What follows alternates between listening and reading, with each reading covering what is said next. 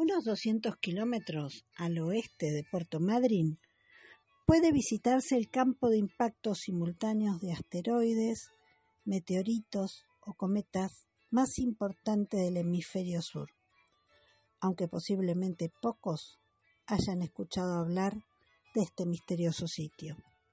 Sobre la ruta provincial 11 que recorre en sentido norte-sur, la meseta central de Chubut, a unos 100 kilómetros al sur de la localidad de Gangán, los geólogos han localizado casi 200 cráteres originados por fragmentos de un meteorito, un meteorito o un cometa de hielo. Los cráteres hallados son depresiones en el terreno de hasta 50 metros de profundidad, de forma circular y de diámetros que van desde los 60 a los 360 Los círculos están distribuidos en un polígono de 20 por 20 kilómetros. Quienes tienen acceso a Google Earth pueden observar imágenes satelitales de este campo de cráteres de bajada del diablo si dirigen su observación a las coordenadas 42 grados, 48 minutos, 23, 27 con 36 segundos de latitud sur y 67 grados, 26 minutos y 19.63 segundos de latitud oeste.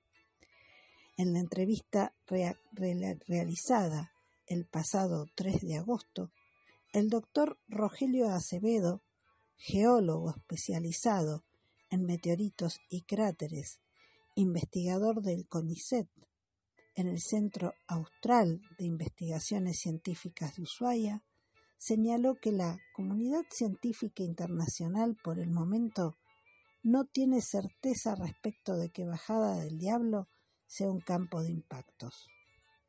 La duda persiste porque no se encontraron restos de asteroide o meteoritos que pudieran impactar en ese sitio de la meseta de Chubut de un tamaño del orden de los 20 o 30 centímetros. Estas, entre otras características, son las medidas apreciables para los restos que darían mayor certeza al origen de los cráteres. Acevedo también propone, como hipótesis alternativa, que pudo ser un cometa el origen de estos fragmentos que impactaron en Bajada del Diablo. Los cometas son de hielo, de modo que es razonable la ausencia de restos en el presente. Los impactos sobre la meseta chubutense de los bólidos, por ahora no definido entre restos de asteroide, meteorito o cometa, seguro ocurrió hace más de 100.000 años.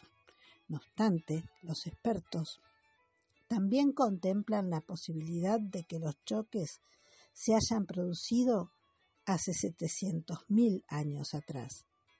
Esta hipótesis de mayor antigüedad de los impactos se sustenta en la elevada proporción de micrometeoritos hallada en los bordes de los cráteres de la bajada del diablo.